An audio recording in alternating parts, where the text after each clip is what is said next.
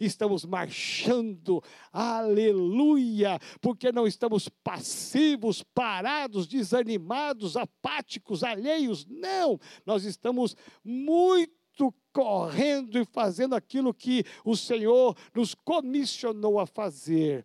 Amém. Meu irmão, só nessa introdução aqui eu já estou muito animado, eu já estou contemplando todas as nossas igrejas, já com o povo voltando, não mais do como éramos, mas muito mais animados, muito mais fervorosos, muito mais cheios do Espírito Santo. Eu já estou antevendo essa sede nacional aqui, com as 600 cadeiras lotadas, de manhã, tarde e noite. Sabe por quê? Porque nós cremos no poder da oração. Estamos resgatando famílias e corações para Jesus. Por isso, você que está do outro lado me ouvindo na sua casa, você que talvez esteja sentado numa sala, talvez na cozinha, no seu quarto, não tem problema, aonde você estiver assentado, receba a palavra de bênção sobre a sua vida, sobre a sua liderança,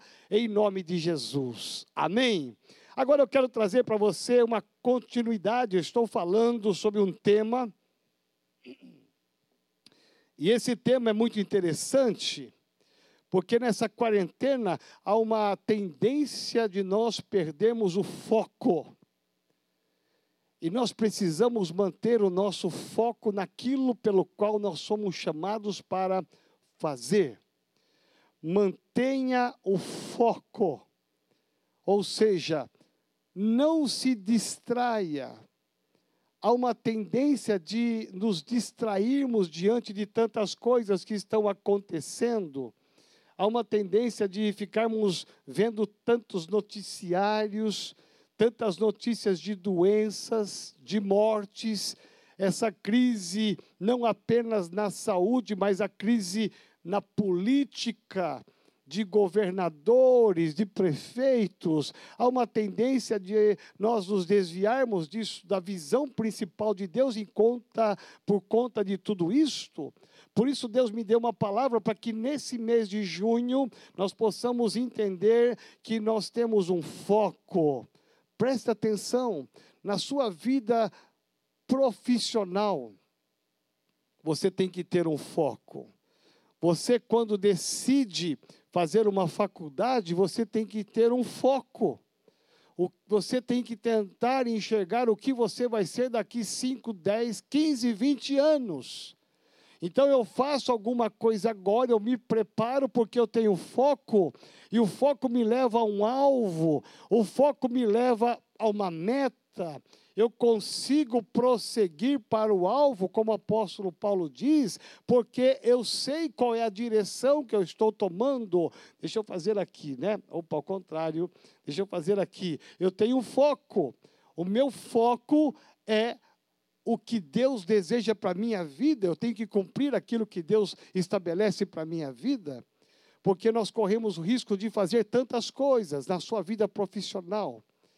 Você pode fazer tantas coisas, fazer tantos cursos, ter tantas habilidades, muito conhecimento, mas se você não tiver um foco, um foco, você corre o risco de ter muitos conhecimentos, muitas revelações e não ser uma pessoa de sucesso.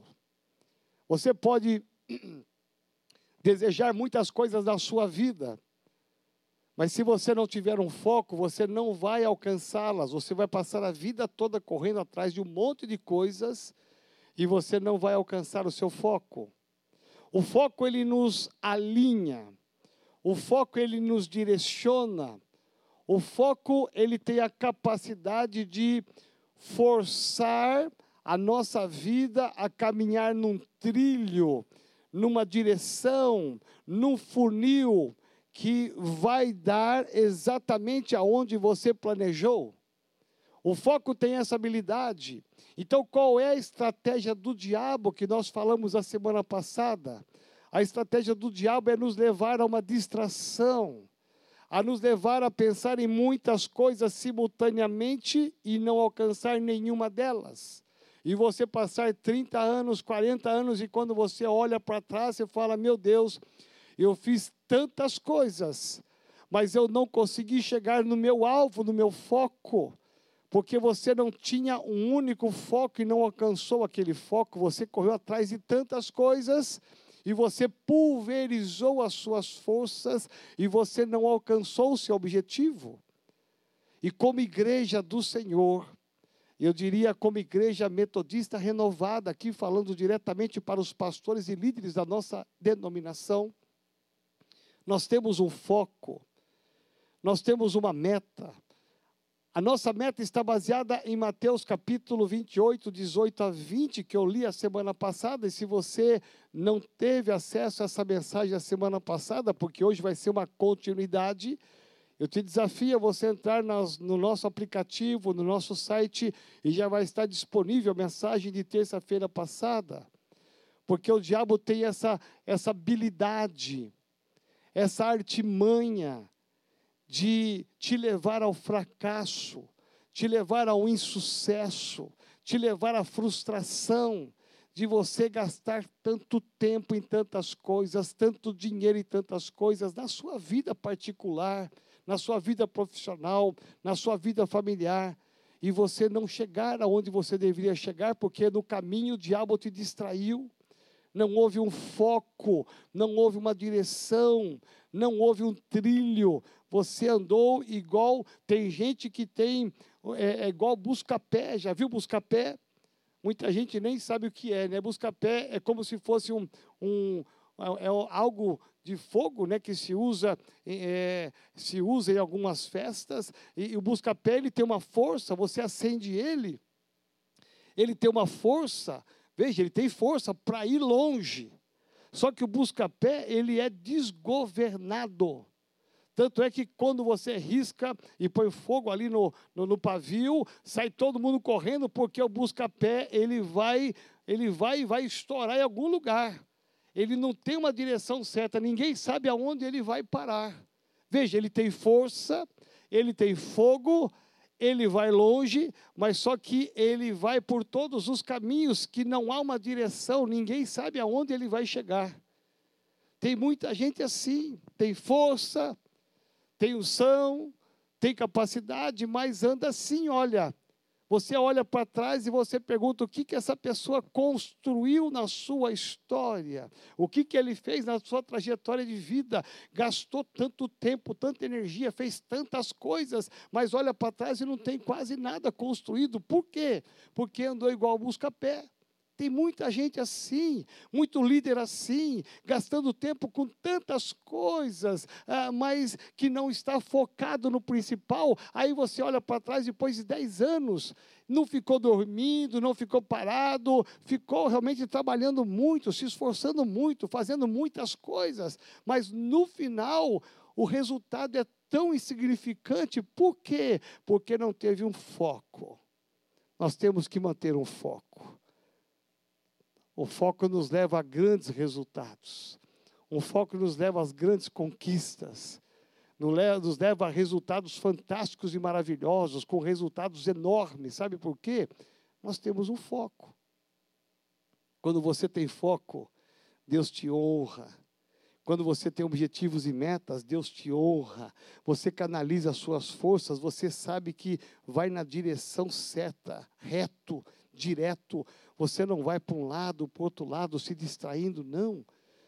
Para você ser uma pessoa de sucesso, eu sei que você quer ser uma pessoa de sucesso, você tem que manter um foco.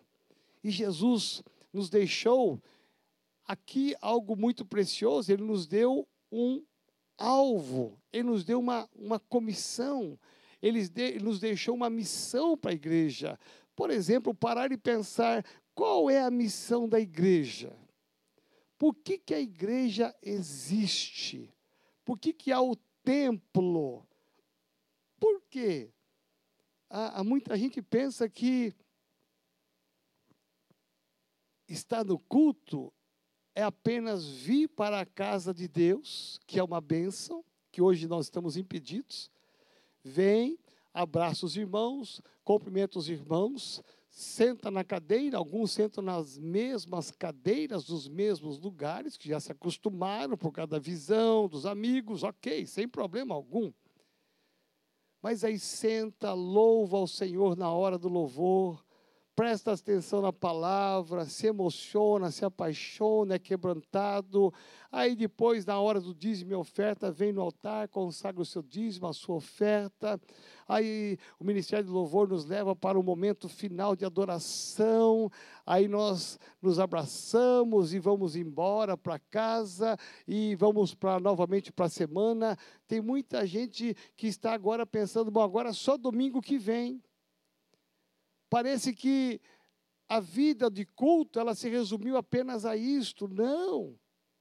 Nós temos uma missão muito mais do que sermos abastecidos espiritualmente, muito mais do que é, termos uma comunhão com os irmãos da igreja, na célula.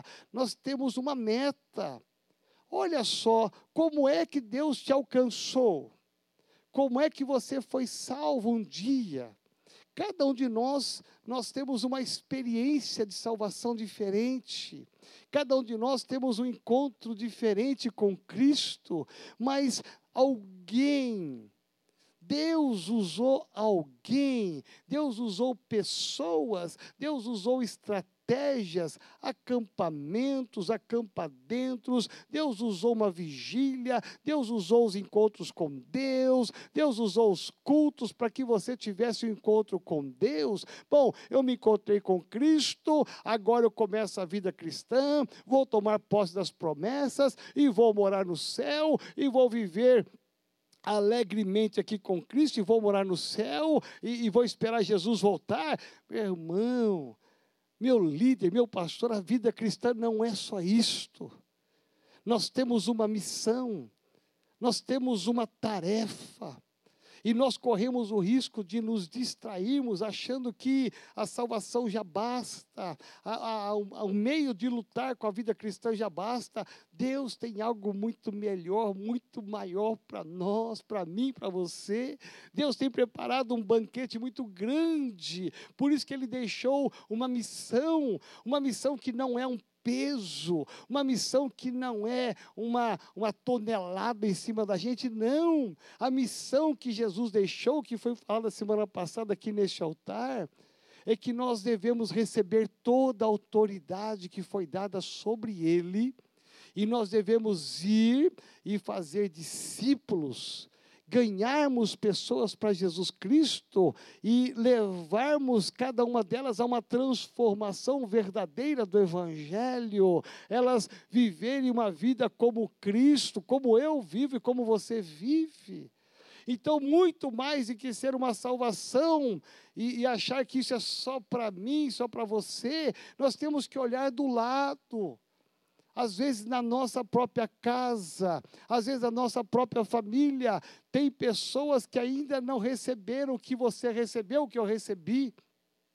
Por isso que a nossa missão, ela é prazerosa, não é nenhum peso, ah, vamos ter que evangelizar, levar pessoas para Jesus, meu pai, que prova, vão dar desculpas, justificativas, meu irmão, não importa. O que importa é que você tem que semear a palavra, a tempo é fora de tempo. Isso eu estou falando para pastores, para líderes, para membros. Essa missão não é dada só para membros, é para líderes e pastores também. Nós sermos ganhadores de alma, recuperarmos aqueles soldados feridos, aqueles que estão afastados do Evangelho. Então, a grande missão é ganharmos vida e cuidarmos dessas vidas para que elas jamais se percam e elas bem cuidadas, elas vão olhar para o lado e vão perceber que tem amigos que precisam de Jesus, tem familiares que precisam de Jesus, tem gente vizinha que precisa de Jesus, tem gente no prédio que precisa de Jesus, lá no trabalho tem gente apanhando do diabo que precisa de Jesus. Então nós temos que estar apaixonados nessa missão de ganhar vidas para Jesus. E quando nós ganhamos essa vida, essas vidas, nós temos que cuidar tão bem delas que elas jamais vão voltar para o mundo mas elas vão manter os olhos delas fixos no foco, que é de continuar a ganhar vidas e mais vidas para Jesus, saqueando o inferno e povoando o céu, como nós sempre dizemos aqui neste altar. Meu pastor, meu líder, meu querido e minha querida, preste atenção, nós temos que manter o foco nisso. E agora nós vamos pensar que manter o foco nesta missão, e eu vou falar agora sobre as estratégias. Como é que nós vamos alcançar esse foco? Qual é a maneira? Sair cada um fazendo o que deve fazer conforme pensa não é a solução. Bom, eu vou fazer o que eu acho, o que eu penso que eu devo fazer para fazer esta obra. Eu vou manter o meu foco na missão, que é ganhar vidas e cuidar delas. Não. Nós temos um alvo também nas estratégias. As estratégias nos levam a alcançar o nosso alvo. As estratégias nos ajudam a encurtar o trabalho, as estratégias ajudam a gente chegar mais cedo, alcançar com mais facilidade o nosso alvo. Você vai encurtar a distância quando você tem estratégias, quando você estabelece degraus para chegar aonde você sonha. E como é que nós vamos ganhar uma cidade para Jesus? Como é que nós vamos ganhar famílias para Jesus? Como é que nós vamos ganhar os vizinhos para Jesus, a rua para Jesus? Meu irmão, existem métodos e mais métodos. Existem estratégias e mais estratégias, algumas que funcionaram alguns anos atrás, algumas que foram tão eficazes, né? Distribuição de folheto na rua, bater de porta em porta, entregar uma revista, um folheto, fazer culto ao ar livre, né? Ah, tantas coisas que já foram muito importantes eficazes no seu tempo. Algumas ainda funcionam até hoje, mas o mundo mudou, a tecnologia avançou e hoje nós podemos usar e abrir mão de tantas coisas, e é por isso que eu estou chegando na sua casa. É por isso que eu estou chegando lá no estado do Rio, no Paraná, em outras nações, no interior de São Paulo, na cidade mais longínqua que você possa imaginar, lá nos Estados Unidos. Eu estou chegando graças a essa tecnologia. Então o mundo ampliou. Os nossos cultos hoje são cultos não apenas para os nossos membros, para a nossa liderança para os pastores, nossos cultos hoje, eles tendem a alcançar os nossos familiares que ainda não têm Jesus no coração. Por que é que nós temos todos os domingos conversões e restaurações, porque existem pessoas que estão focadas. Eu não vou deixar o meu familiar que está sem Jesus, eu não vou deixar ele de fora do culto de celebração. E aí manda um WhatsApp, manda o um link para ele assistir o culto, né? E essa pessoa assiste o culto, é tocada pelo Espírito Santo de Deus, e essa pessoa se converte, ela volta para o Evangelho. Sabe por quê? Porque alguém manteve o foco muito simples, apenas aqui, olha, com um dedo apenas com um dedo, com dois dedos, você pode, nesse aparelho aqui, você pode acionar e abençoar multidões e alcançá-las para Jesus. Veja que a, a, as coisas estão encurtando, estão mais fáceis. Aí você pensa, ah, eu não vou mandar nenhum link para ninguém, não. Eu acho que eles não vão querer assistir. O que vão pensar de mim, meus parentes, meus amigos, meu irmão? Não importa o que eles vão pensar. O que importa é que você tem que manter o seu foco, que é ganhar vidas e cuidar delas. Então, pensar nisso é pensar nas estratégias. E eu quero pensar então com você nas estratégias. Como é que nós vamos ganhar multidões para Cristo? E cuidar muito, muito bem delas. Então, vou te contar a estratégia. A estratégia hoje, para nós, a nomenclatura é célula. Para muitos são grupos pequenos, é, tem outros tantos nomes que existem, mas eu vou pensar naquilo que nós fazemos, né? que são as células. As células que são formadas de pequenos grupos, porque as células, elas falam da casa. elas falam da família.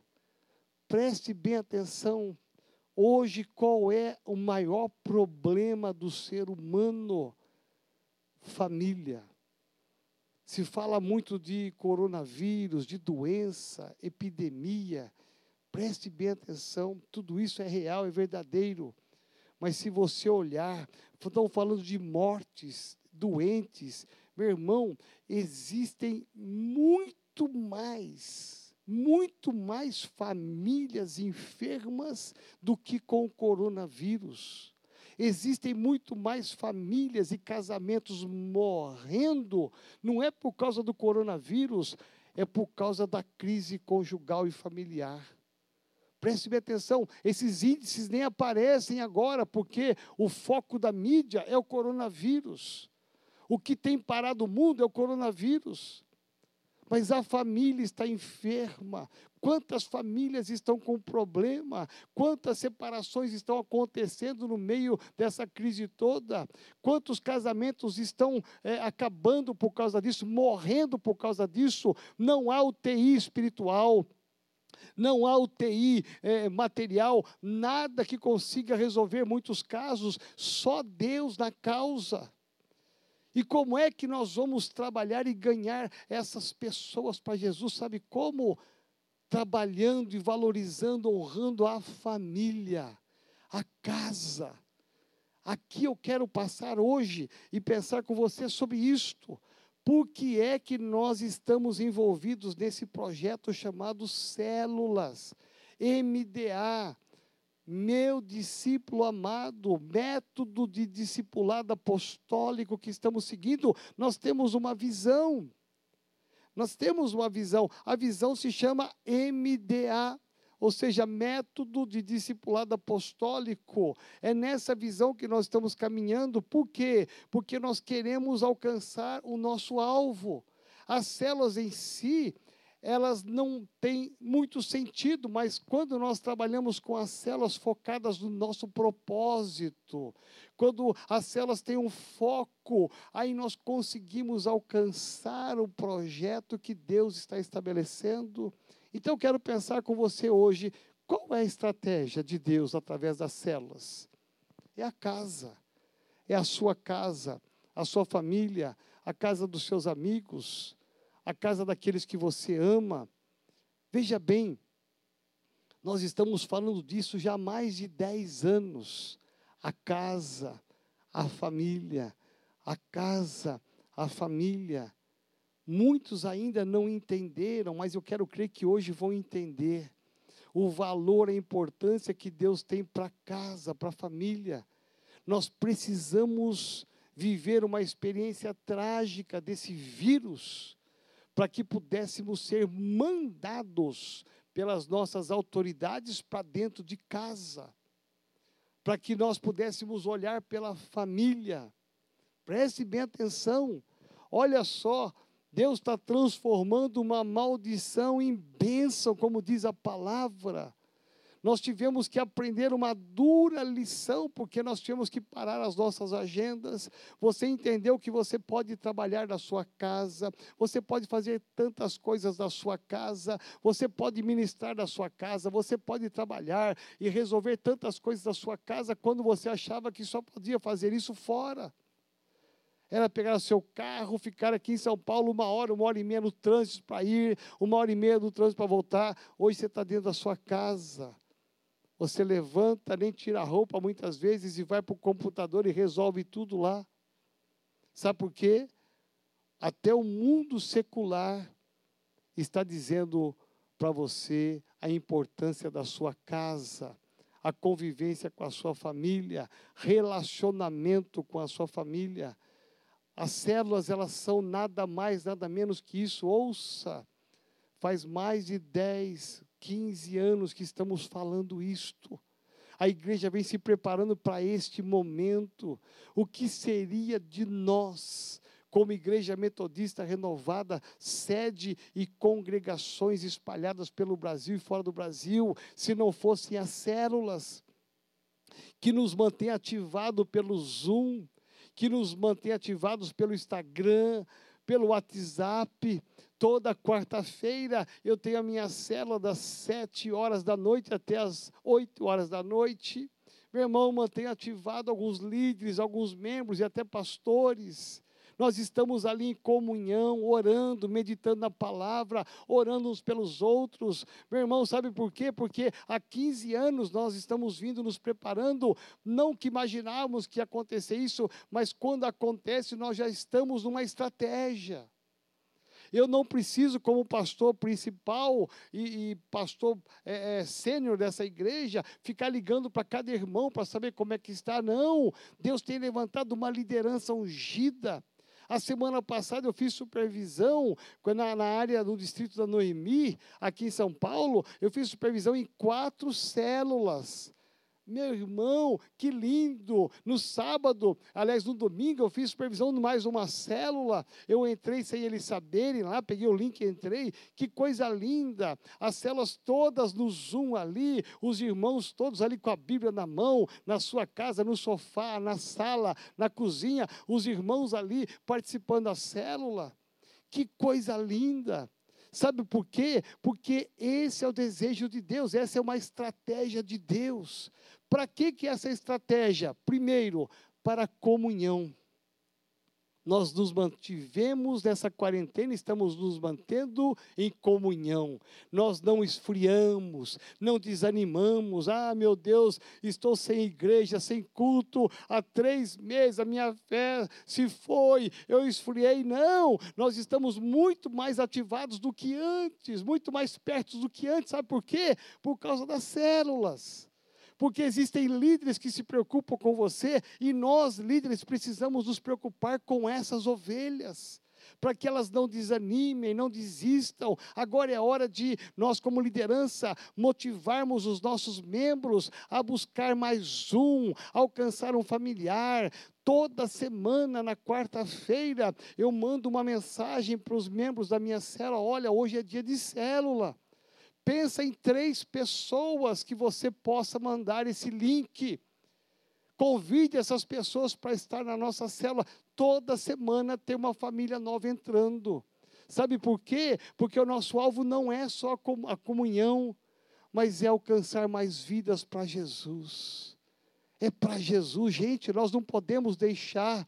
Liderança, me ouça. Nós não podemos deixar com que as pessoas estejam morrendo e perecendo sem ter Jesus no coração, ou pelo menos ter uma oportunidade de decidir sim ou não.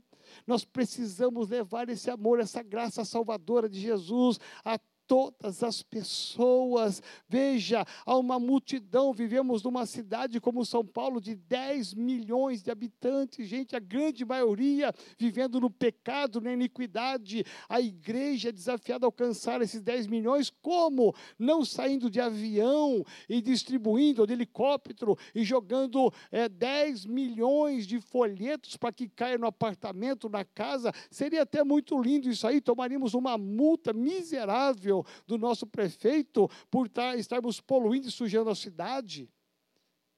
Porque não é essa a estratégia. A estratégia para ganharmos o coração, ela está muito mais perto, muito mais simples do que você imagina, que é a casa. Está muito mais perto do que você imagina. E por que, que as células acontecem na casa? Então preste atenção, podia acontecer na igreja, no salão social, nas salas, no auditório da igreja, mas está na casa. Por quê? Porque a casa é o querer de Deus. Olha só o que diz então em Marcos capítulo 2, 1 e 2. Marcos capítulo 2, verso 1 e 2. Hoje a palavra é mantenha o foco. E o foco ele vai ser alcançado mais rápido quando temos estratégia. E a estratégia é a casa. Olha o que diz a palavra de Deus. Dias depois, entrou Jesus de novo em Cafarnaum, e logo correu que ele estava em casa. A casa de Jesus estava em Cafarnaum. Olha o que aconteceu. Muitos afluíram para ali tantos que nem mesmo junto à porta eles achavam lugar e anunciava-lhes a palavra. A história bíblica mostra claramente que Jesus tinha um lugar seguro. Ele tinha um lugar da sua casa. A Bíblia diz que Jesus saiu para muitos lugares a pregar o Evangelho, a curar pessoas, a ensinar a palavra, a ensinar os discípulos. E ele foi por aldeias, cidades, vilas, mas ele sempre voltava para sua casa, que estava lá em Cafarnaum. Cafarnaum é o lugar da habitação de Jesus. Ele tinha um endereço. Por isso que ser membro de uma igreja, você tem que ter um endereço. Qual é o seu endereço espiritual? No caso nosso aqui da sede, nós temos o endereço. O endereço é Avenida Bosque da Saúde 225. Você tem o endereço da sua igreja. Ali é a sua casa espiritual. Aqui é a nossa casa espiritual. Mas todos nós temos um endereço. Quando você vai preencher uma ficha em qualquer lugar, fazer qualquer compra, você com certeza vão pedir o seu, seu nome completo, o seu RG, o seu CPF, vão pedir o seu telefone, vão pedir o seu e-mail e vão pedir qual é o endereço da sua casa. Se caso precise te procurar aonde é que eu vou te achar, que lugar do Brasil, do mundo, o meu endereço, e aí você vai dar, hoje se localiza o endereço pelo CEP, está muito prático. Então veja, por quê? Porque todos nós temos que ter um referencial. O referencial de Cristo, ele nos ensina lá atrás, há dois mil anos atrás. Eu tenho uma casa em Cafarnaum. Eu vou pregar em todos os lugares, eu saio para todos os lugares, mas eu volto e aqui é a minha casa. E a Bíblia diz que todos que sabiam quando Jesus estava em casa, eles afluíam, uma multidão enorme para estar ali para ouvir de Jesus. Sabe por quê? Porque é na casa que nós devemos atrair as pessoas. É na casa que acontece a comunhão do marido, da esposa, o relacionamento com os filhos. É na casa que se sonha é, projetos e metas, estratégias. É na casa que damos as mãos para orar juntos e vencer tantas coisas. A casa, quando eu estou falando de casa, não é só a casa espiritual, o templo, é a sua casa, a sua moradia. Por isso que os anfitriões, que são aqueles que abrem as portas da sua casa, são pessoas muito, muito, muito de Deus, porque eles entendem entenderam, eles estão entendendo que a casa dele pode ser a morada de Deus, não apenas aqui no templo, mas a casa, o apartamento. Ah, apóstolo, mas minha casa é tão pequena, meu apartamento é tão pequeno, eu moro tão longe da igreja. Meu irmão, você tem vizinhos. Os nossos membros têm vizinhos, eles têm parentes, têm amigos ali do bairro, da região. E nós podemos alcançar pessoas que a gente nem imagina. Nós temos células aqui na nossa sede que eles levam mais de uma hora para chegar aqui na igreja, de carro. Mais de uma hora é longe, lá em Capão Redondo, Parelheiros. Nós temos pessoas que moram lá no Pico do Jaraguá, é longe. Mas o que, que nós estamos fazendo alcançando pessoas para Jesus lá, lá, lá, em todos os lugares espalhados dessa grande São Paulo? Uma grande cidade, mas nós estamos o quê? Entendendo que a casa, o anfitrião, quando ele diz eu quero colocar a minha casa à disposição, ele está dizendo eu quero que a minha casa seja uma bênção para o reino de Deus. Olha o coração desse homem e dessa mulher. Então vamos ver aqui, eu pensei, e aqui pensei em seis casas, seis casas que aconteceu alguma coisa no Evangelho de Lucas. Evangelho de Lucas vai relatar aqui seis casas, pelo menos, que eu relacionei, que aconteceu alguma coisa, que é o que acontece, que deve acontecer nas nossas células. Por exemplo, a primeira casa é a casa de Pedro. Lucas capítulo 4, 38 e 39 nos conta uma experiência que Jesus foi na casa de Pedro. Por que, que Jesus não chamou Pedro e a sua família para fora? Ele foi lá, porque lá tinha a sogra de Pedro. Enquanto ele foi lá, encontrou a sogra de Pedro com febre, doente. E Jesus, quando entra naquela casa, ele sabe que aquela casa precisa de transformação. Então Jesus vai entrar e vai curar a sogra de Pedro. As nossas células, elas têm que ser células que nós possamos orar. Você é líder, você tem a unção liberada aqui da, das autoridades suas, aqui da sede, do seu líder distrito, de área, aqui da nossa unção apostólica, para você orar pelos enfermos na célula, mesmo online. Quando alguém disser, olha, eu preciso de oração por alguém que está enfermo, você tem que se levantar e orar, e abençoar, e liberar liberar uma palavra de vitória, de cura, sabe por quê? Porque Jesus entrou e aonde ele entra, a cura, a doença tem que sair, a enfermidade tem que sair. Jesus entrou ali em Cafarnaum, na sua própria casa, como nós lemos aqui, mas em Lucas capítulo 17, capítulo 5, verso 17 a 26, Lucas 5, 17 a 26, Jesus ele vai curar um homem, um homem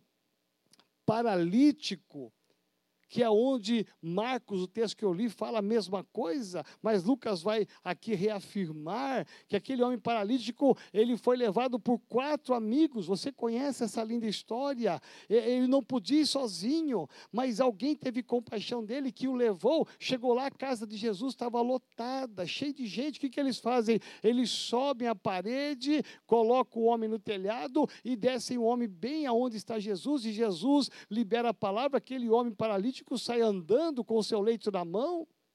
Sabe por que, que Jesus está fazendo isso? Porque as nossas células têm que ser células que curam. Por isso que a importância da casa, a importância da família. Em terceiro lugar, nós podemos olhar a casa de Levi, um cobrador de impostos, um homem mal visto, mal falado. E quando Jesus vai na casa dele, até Jesus é questionado e criticado pelos religiosos da época. Sabe por quê? Como é que ele pode comer na casa de um homem deste? Este homem, ninguém merece entrar na casa dele. Ele era mal visto, mal falado, mas Jesus não se importou. O que Jesus se importou foi com o coração daquele homem. Eu vou entrar. E quando Jesus entra na casa de Levi, ele vai inclusive comer com Levi. Por isso que nas nossas células existe a comunhão quando acaba tudo, nós vamos comer, nos alimentar. Né? Como o pastor Alex disse, o pão de célula né? ali o bolo, pão de queijo, algumas mais sofisticadas que fazem janta, porque faz parte da família, faz parte da célula comunhão, o partir do pão, faz parte estarmos juntos rindo, compartilhando, um ajudando o outro, um comendo do que o outro fez, um fez salgadinho, o outro fez pipoca, o outro trouxe um bolo, nós nos juntamos e, e como é bom comer juntos, e Jesus foi comer numa casa. Ele foi lá na casa do improvável, uma pessoa não querida. Ninguém queria ter acesso a Levi, ninguém queria conviver com ele, mas Jesus disse: Eu vou naquela casa e eu vou comer com ele, eu vou me aproximar dele, vou me relacionar com ele. Em quarto lugar, Jesus entrou na casa de Jairo. Lucas capítulo 8, 41 a 56. Lucas 8, 41 a 56. Jesus entrou na casa de Jairo e você conhece essa história. Ele entra na casa. E quando ele chega na casa, ele, segundo Jairo e as suas irmãs, era para ter chegado antes. Mas Jesus teve que ministrar no meio do caminho. E quando ele soube que a menina estava doente, ele teve que parar, ministrar, socorrer alguém. E quando ele chega na casa de Jairo, já não adiantava mais, segundo o próprio Jairo e as suas irmãs, porque a menina que estava doente agora tinha falecido, ela morreu. estava doente e morreu. Jesus chega e ressuscita aquela criança. Na casa, não foi na rua, não foi na vila, não foi na calçada, foi dentro da casa. Isto para mim é um sinal. Para mim é um sinal tão claro e evidente que nós estamos no caminho certo a casa a valorização da família, da casa, porque nas nossas células nós temos que entender que é o lugar de cura. As nossas células é o lugar de comunhão, mas a nossa célula é o lugar de ressurreição. Ressurreição de sonhos, de lares, relacionamentos, ressurreição de casamentos, ressurreição de perdão através do perdão de pai e filho, filho e pai, marido e mulher, o mundo está morrendo, a família está morrendo, como eu disse no começo, não de coronavírus, mas estão morrendo nos seus relacionamentos, o amor está acabando, relacionamento está acabando, e de repente Jesus entrou e viu ali um clima de morte, de perda, de tristeza, porque alguém morreu. E Jesus vai e ressuscita. Você, líder, você, pastor, nós temos esse poder, essa autoridade de levar a vida aonde tem morte. Quantos casamentos já foram restaurados, mesmo nessa quarentena? Quantas vidas que estavam mortas e perdidas nas drogas já saíram, se libertaram? Quantas vidas estavam abandonadas sem Jesus e hoje estão vivendo com Jesus? Quantas vidas estavam afastadas do Evangelho, mortas do pecado e hoje estão voltando para o Evangelho? Sabe por quê? Porque é na casa é na família. Nós estamos levando a vida no meio da família, enquanto o diabo está levando a morte, a destruição, separação, a relacionamentos sendo mortos, nós estamos levando a vida dentro da família, dentro da casa. Por isso que, em quinto lugar, na casa de Maria e Marta, Lucas capítulo 19, 38 a 42. Lucas 19, 38 a 42. E a penúltima lição que nós aprendemos da casa é que Jesus vai ensinar. É interessante quando Jesus, Jesus chega nessa casa, lógico, parou tudo. Parou tudo para uma que se chama Maria. Porque Marta ficou tão ansiosa, tão desesperada, que ela quis colocar a casa em ordem. Ela quis colocar tudo em ordem para que Jesus pudesse ver. A nossa minha casa está em ordem, está limpa, está organizada. E Jesus vai e ensina. Ele exorta a Marta. Marta, você está fazendo a coisa errada, os valores errados. Isso é ensinamento.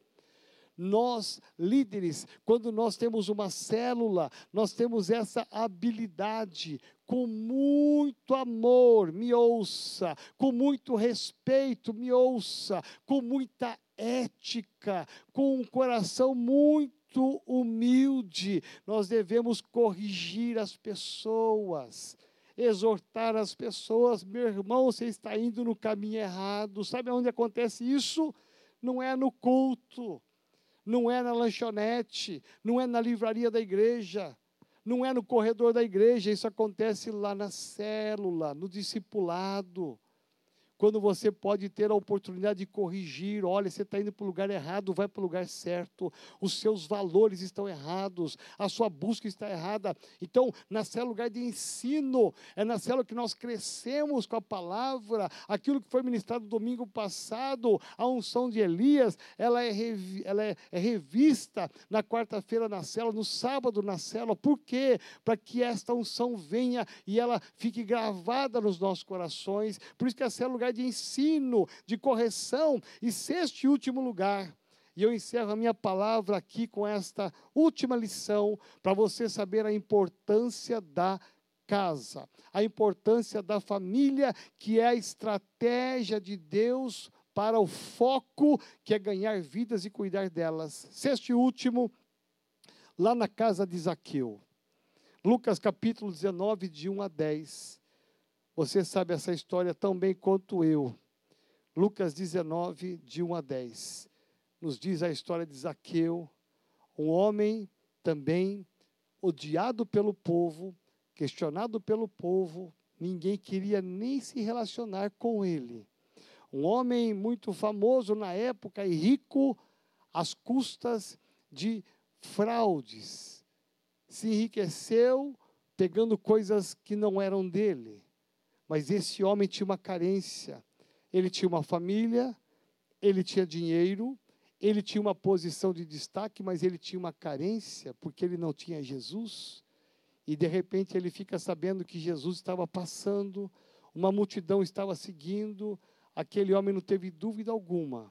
Ele sai correndo, ele sobe numa árvore, porque ele não consegue ver Jesus pela sua estatura, que era baixo.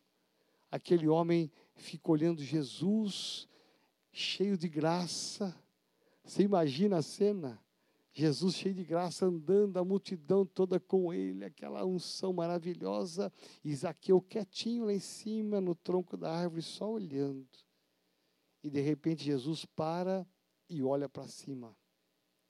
E Jesus vai olhar para cima e vai chamar: Zaqueu, desce depressa, porque eu quero estar contigo na sua casa. Na sua casa não era no seu emprego, não era aonde ele trabalhava, não era no meio da multidão. Eu quero ter um particular com você. Meu irmão, imagina o coração de Zaqueu com aquela multidão toda, qualquer um queria ter um particular com Jesus. Mas Jesus olhou para aquele homem, pecador, indigno, e disse: Eu quero ter um particular contigo. A Bíblia diz que Zaqueu desceu rapidamente e foi com Jesus para casa. Eu imagino que é, se ele tivesse um, um, celular, um iPhone 11, ele já ligaria para sua esposa: querida, você não sabe dar maior. Olha, eu estou aqui com Jesus, ele está indo aí para casa. Prepara a mesa, faz um bolo rápido aí, põe no micro-ondas, é, põe um cafezinho aí, pega as cápsulas do melhor café dos três corações e vai colocando aí, põe a xícara. Olha, limpa, varre bem a entrada da casa. Olha, vê se está tudo em ordem com o elevador aí, porque Jesus está chegando. Olha, prepara tudo aí. Eu imagino que a euforia foi tão grande aquele homem que quando Jesus entra na casa dele, o que chega de mais importante ali, chega a salvação. Naquela casa, quando Jesus entra, chegou a salvação. Zaqueu, hoje você e a sua família estão salvos. A casa inteira, a família toda. Sabe o que, que é isso? Um homem que não agradava a ninguém. Jesus foi ter um particular na casa dele. Você imagina os olhares, os comentários, a ciumeira. Como que vai na casa daquele homem que é indigno, roubador, ladrão, e não vai na minha? Mas Jesus se importa com todos, com todos. E Jesus vai na casa daquele homem levar o prêmio mais importante da vida dele a salvação. Não só para ele, preste atenção, não só Zaqueu foi salvo, mas toda a sua família.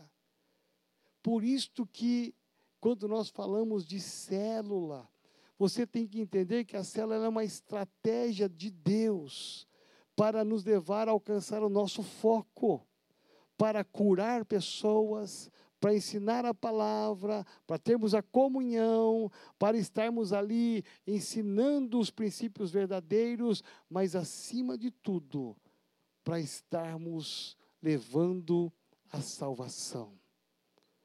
Veja, a casa, a família. Por isso, líder, preste atenção.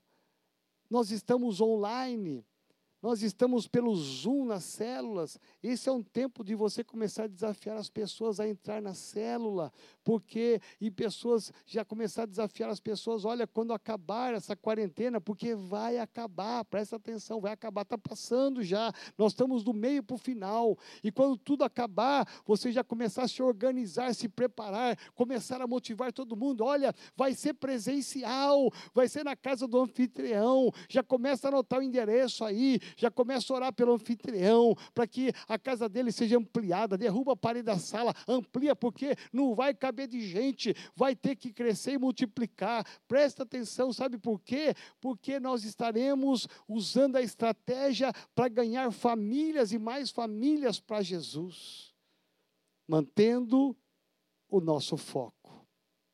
A comunhão é importante na célula, o ensino é importante na célula, mas a salvação. Por isso que cada dia, cada célula, você tem que saber, eu preciso motivar as minhas ovelhas do meu pastoreio, do seu pastoreio, para que eles possam convidar os seus amigos. Nós não podemos fazer uma, um clube do Bolinha, o clube da Luluzinha. Não. Jesus deixou a multidão para ir atrás de um homem na casa de um homem que ninguém queria. Talvez você vai ter que motivar os irmãos da sua célula amanhã, cedo, e falar para eles: olha, gente, está muito boa a nossa célula no Zoom, está maravilhosa. Tem gente criativa beça no Zoom, eu fico admirado, maravilhado, eu me inspiro com você, que tem tanta criatividade. Mas a maior criatividade não é só na célula que acontece para quem já é de Jesus, que já teve uma experiência com Jesus. A maior criatividade é você falar, gente, você tem alguém do seu relacionamento que ainda não conhece a Jesus Cristo? Mande uma mensagem para ele. Mande o link da nossa célula, convide ele. Se você está com dúvida, inseguro, ah, só três, acho que eles não vão aceitar, manda para dez. Porque pelo menos um vai aceitar. Meu irmão, se você tiver uma pessoa que aceitou entrar na célula, amanhã à noite você vai falar para o líder: olha, líder, estou aqui, ó, tem um irmão aí na tela. Olha só, aí na tela a Maria, Maria minha convidada, é a primeira vez. Você fala assim: louvado seja Deus, Maria, pela sua vida que o Senhor reine no seu coração, que você ande com Jesus e você fazer um apelo pelo Zoom para que essa pessoa conheça Jesus Cristo. Líder, você tem feito apelo, você tem feito convite para as pessoas aceitarem Jesus na sua cela Zoom, ou você só está encontrando com o pessoal da igreja e mantendo uma comunhão? Mantenha o foco nessa quarentena é o tempo mais, mais importante para você crescer, porque quando voltar presencial, você vai ter uma multidão do teu lado servindo a Jesus Cristo. Nós vamos envergonhar o diabo, nós vamos envergonhar os demônios, porque nós vamos crescer muito mais, vamos ganhar muito mais pessoas para Jesus do que antes. Eu oro por isso em nome de Jesus. Se você puder ficar de pé, eu quero terminar orando com você. Nós podemos fazer tantas coisas. Se você puder ficar de pé aí na sua casa, na sua sala, cozinha, no seu quarto, não sei onde você está, fica de pé, quero orar e terminar com você. Nós podemos fazer muitas coisas, mas não podemos nos distrair com essas coisas. O mundo passa, e as coisas desse mundo passam, mas a palavra de Deus permanece para sempre. O que vale no final de tudo é a vida eterna, a salvação. É muito bom viver com foco, andar com foco, que você não perca esse foco, a família, a casa. Talvez alguns irmãos que estão me ouvindo, eu vou até entender isso aqui agora como algo de Deus que está vindo na minha memória agora. Talvez alguns irmãos que estão me ouvindo já pensaram em abrir a sua casa para ter uma célula. E por várias razões você não fez isso. Mas agora, nesta noite, você entendeu que a casa, a família, é um propósito de Deus. E você pode ligar para o seu líder depois e falar: Olha, eu quero, assim que acabar essa quarentena, eu vou colocar a minha casa à disposição para ter uma célula eu quero ganhar o meu prédio para Jesus, a minha família para Jesus, os meus vizinhos para Jesus. E se a minha casa vai ser a porta de entrada de salvação, de cura, de libertação, de ensino, eu vou abrir a porta do meu apartamento, da minha casa, para que isso aconteça. E Deus vai me abençoar. Talvez você vai ter que ligar para o seu líder e falar assim: olha, eu quero colocar. Eu estava em dúvida, incerto, mas agora eu tenho certeza que eu quero colocar a minha casa à disposição, porque eu quero ganhar a minha família inteira para Jesus. Eu quero que Jesus entre na minha casa como ele entrou na casa de Jairo, na casa de Pedro, na casa de Zaqueu, na casa de Levi. Eu quero que Jesus entre na minha casa. De que maneira? Com a célula. Amém? Saiba que eu te amo demais. Liga para o seu líder. Fala isso para ele. Fica de pé, fecha os olhos. Pai, em nome de Jesus. Eu quero bem dizer o teu nome, te exaltar e expressar a minha gratidão a ti. Obrigado, Senhor, pelos pastores, pela liderança, pelos membros que estão me ouvindo nesta noite nesse Tadel. Obrigado, Deus, porque nós estamos aqui preocupados com o foco, que nada nesse mundo venha distrair nenhum pastor, nenhum líder, nenhum membro. Deus, que esta virose e toda essa situação de doença e de morte venha roubar de nós o nosso foco. Nós sabemos quem nós somos como igreja, nós sabemos para onde vamos, nós sabemos qual é a nossa missão, que é ganhar vidas e fazer discípulos para o Senhor. Por isso, Pai, Olha por esse pastor, olha por esse líder, olha por esse irmão. Obrigado, Deus, porque o Senhor tem como valor, como importante a nossa casa, é na casa que acontece todas as coisas. Nós queremos trazer vida nas casas ao invés de morte. Por isso usa as nossas células como estratégia, Senhor, como o Senhor tem usado até hoje, para ganharmos os nossos vizinhos, os nossos amigos e familiares para o Senhor. Pai amado, e que isso seja uma bênção na vida dessa família, uma bênção na vida desse líder, desse pastor. Pai amado, nós declaramos aqui em fé, que selado está na terra e no céu, que nós sabemos para onde estamos indo e da maneira pela qual nós vamos alcançar esse alvo, em nome de Jesus. Nos abençoe amanhã nas nossas células, nos abençoe sábado nas nossas células, abençoe a nossa vigília de hoje, ó Pai, às 22 horas, que haja manifestação do teu poder, da tua graça, que venham milagres e sobrenaturais em todas as áreas da vida humana, em nome de Jesus. Obrigado pela vida do pastor Alex, que está assessorando e monitorando todo esse mover. Obrigado pela vida do Daniel Nobre. Abençoa, Pai, com poder e graça, em nome de Jesus. Amém. Eu te abençoo em nome de Jesus. Digo que eu te amo. Ah, em nome de Jesus, saiba que eu te amo demais, demais, demais.